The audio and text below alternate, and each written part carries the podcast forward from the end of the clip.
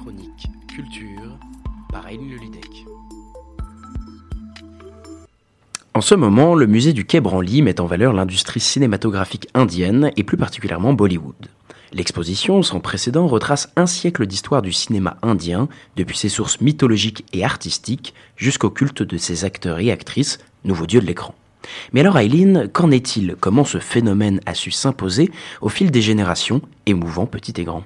Alors, bien que sa renommée soit maintenant assurée, son histoire quant à elle est souvent méconnue. Je vous propose ici un retour dans le temps. Alors qu'on soit clair avant de commencer, Bollywood, qui est la contraction entre Bombay et Hollywood, est bien plus qu'un type de film où l'on danse, où l'on chante. Son succès repose sur les codes suivis par chacun des films bollywoodiens. Bien au-delà d'une danse colorée, d'une chanson d'amour ou de la longueur de l'œuvre, l'industrie Bollywood est d'ailleurs impressionnante. On peut aujourd'hui compter environ 2000 films produits par an, soit 10 fois plus qu'en France, avec une croissance de 10% par an. Il faut bien suivre la demande qu'on estime à 14 millions d'Indiens qui vont au cinéma chaque jour.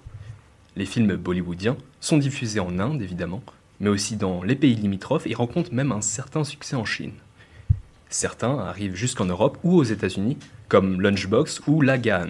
De manière générale, le film bollywoodien classique a des caractéristiques bien spécifiques et reconnaissables. Alors, tout d'abord, ce sont des chants accompagnés de danses indiennes, des couleurs, des couleurs et encore des couleurs pour les costumes et les décors, des sentiments poussés à l'extrême parfois, une histoire d'amour entre un homme et une femme, souvent contrariés par l'entourage, l'absence de sexualité et même de contact physique, tout est suggéré. Un humour premier degré et enfin la confrontation entre l'Inde traditionnelle et l'Inde moderne, souvent à travers une même famille ou entre générations.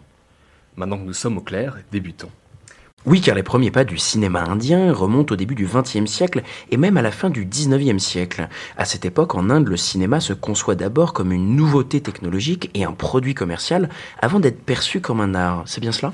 Alors oui, l'histoire du cinéma indien peut paraître complexe. En effet, c'est à Calcutta, en 1907, que Jamjeti Framji Madan se lance dans la réalisation d'une véritable chaîne de cinéma qui comptera environ 30 salles en 1909. Cependant, il faudra tout de même attendre 1913 pour que le premier film de fiction indien soit réalisé. Il s'agit du film Raja Harishchandra, réalisé par Dundiraj Goving Falde. Ce moyen métrage était inspiré d'une époque tirée du Mahabharata, une épopée sanscrite de la mythologie hindoue. À cette époque, il n'était pas facile de faire du cinéma en Inde. Oui, car euh, tout comme le théâtre de Molière en France à son époque, le cinéma en Inde n'est pas toujours vu d'un bon œil. En un sens, il dérange et, est accusé de corrompre les jeunes générations. Oui, en effet, si à l'origine les films ont pour sujet la mythologie ou la religion dans les années 20, notamment grâce à l'émergence de studios de cinéma tels que Kohinoor Imperial, puis Ranjit Film à Bombay, mais aussi Madan Théâtre à Calcutta, les thèmes abordés se diversifient avec l'apparition de sujets plus modernes. Parallèlement à cela, le star système indien voit le jour. Des acteurs tels que Jeanne Arakajan, Gohar ou la première star féminine Devika Rani commencent à triompher vers 1925.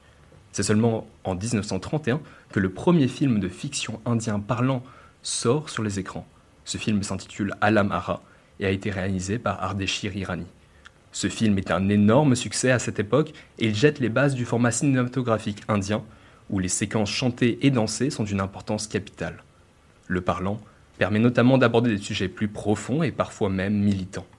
1937 euh, marque la création du premier film en couleur de Bollywood, Kisan Kanya.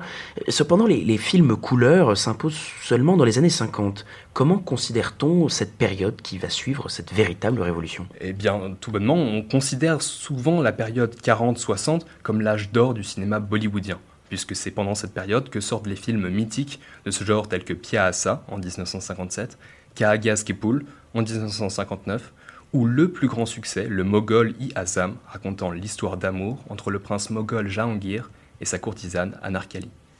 En 1946, le film La ville basse, ou Neecha Nagar, gagne notamment le Grand Prix du Festival de Cannes.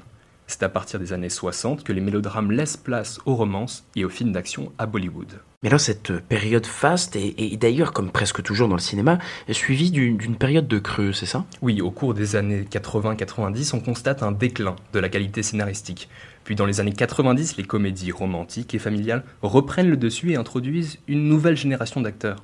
Pour finir, les années 2000 correspondent à l'occidentalisation et à la mondialisation de la production cinématographique de Bollywood, retrouvant ainsi l'aura de son âge d'or. Aileen, tu nous proposes deux œuvres pour nous plonger et découvrir ce pan du cinéma parfois trop souvent méconnu en Europe. Oui, alors tout d'abord, le grand Devdas, paru en 2002. S'il y a bien un film à la sauce Bollywood classique à voir, c'est bien celui-ci. Trois heures de spectacle coloré, de danse et de chant, et une histoire d'amour. Ce film coche toutes les cases et a rencontré un immense succès en Inde. Il a même été présenté au Festival de Cannes en 2002. Alors les trois heures font sur le papier, mais sont assez rythmées et on s'y plonge étonnamment facilement. Les personnages sont plutôt attachants et surtout magnifiques et doués lors des danses traditionnelles, tenter l'expérience.